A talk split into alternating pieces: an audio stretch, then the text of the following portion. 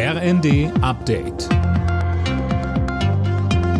Stündlich neu. Auf den Punkt informiert. Ich bin Gisa Weber. Guten Morgen.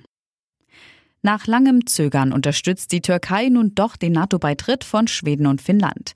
Das ist am Abend nur wenige Stunden vor Beginn des Bündnisgipfels in Madrid bekannt gegeben worden.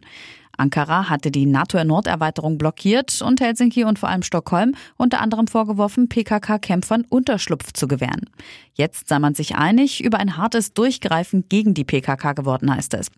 Die Türkei will die finnischen und schwedischen Beitrittsbestrebungen nun unterstützen. Die sieben großen Wirtschaftsmächte wollen weitere viereinhalb Milliarden Dollar für den Kampf gegen Hunger bereitstellen. Das haben die G7 zum Abschluss ihres Gipfels auf Schloss Elmau vereinbart.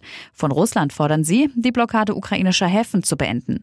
Bundeskanzler Scholz sagte. Dazu zählt auch, dass wir uns zusammen mit dem Generalsekretär der Vereinten Nationen darum bemühen, das Getreide und die Düngemittel, die in der Ukraine nutzbar lagern, auch tatsächlich der Welt verfügbar zu machen.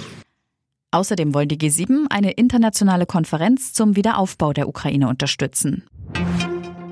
In der EU sollen ab dem Jahr 2035 nur noch Neuwagen ohne Verbrennungsmotor zugelassen werden.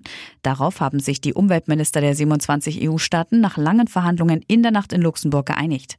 Die Vereinbarung lässt auf Drängen Deutschlands und anderer Länder die Möglichkeit offen, dass mit sogenannten E-Fuels betriebene Neuwagen mit Verbrennungsmotoren auch nach 2035 zugelassen werden können. Die NASA hat einen Minisatelliten zur Erforschung des Mondes ins All gebracht. Er soll eine Art Probefahrt für die geplante Raumstation Lunar Gateway machen. Die soll Ausgangspunkt für kommende bemannte Missionen zum Mond werden. Alle Nachrichten auf rnd.de